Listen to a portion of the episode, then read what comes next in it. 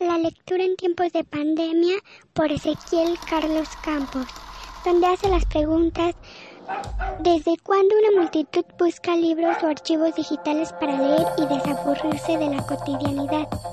¿Cuándo ha asistido a lecturas o presentaciones de libros como para decir que le gusta la literatura y se interesa por el arte?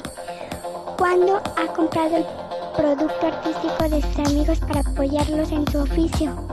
¿En serio? Hoy es cuando. Muchos somos los que, por atender el llamado de quedarnos en casa, buscamos la forma de sobrevivir ante esta pandemia. La normalidad de nuestras vidas está lejísimo.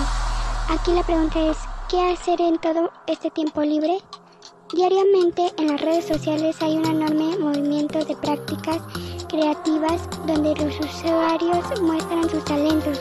Un aficionado a la pintura que pinta y enseña cómo hacerlo, un cantante entonado la melodía que mejor le sale, un podcast de chavos que hablan de sus experiencias con el alcohol y el chef que enseña a preparar un pastel. Es inmenso el material que podemos seleccionar para pasar el rato.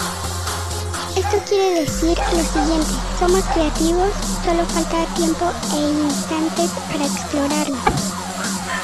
Todos los días desde el aislamiento, amigos del oficio prenden sus computadoras o celulares y hacen videos leyendo. No importa si hay espectadores o no. Ojo, la literatura no es un entretenimiento. Se han armado festivales literarios suplantando los festivales que se cancelaron.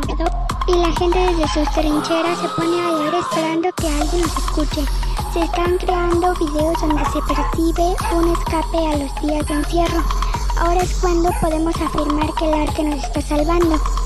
Podríamos decir que se están vendiendo muchos libros, pero las librerías tuvieron que cerrar por no ser necesarias en la pandemia. Necesarias cuando un libro había salvado la vida de algún contagiado por un virus.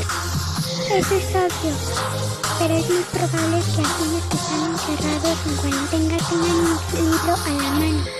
Ahora cabe preguntar si el libro es necesario o no.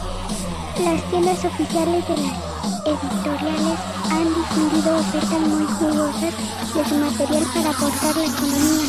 Incluso los descuentos se mantienen o mejoran al paso de los días. ¿Será porque se está vendiendo? Las grandes librerías del país tienen saturados de pedidos para envíos. Las pequeñas están haciendo el esfuerzo por llevar sus ventas a la puerta de los lectores sin cobro extra. Las redes sociales se han vuelto un eco infinito de la palabra. Aquellos que han mostrado sus textos en las redes sociales buscan que sus amigos pasen un mejor momento, asimismo vender su obra o simplemente ayudar contra el aburrimiento colectivo. La comunidad literaria se mantiene fuerte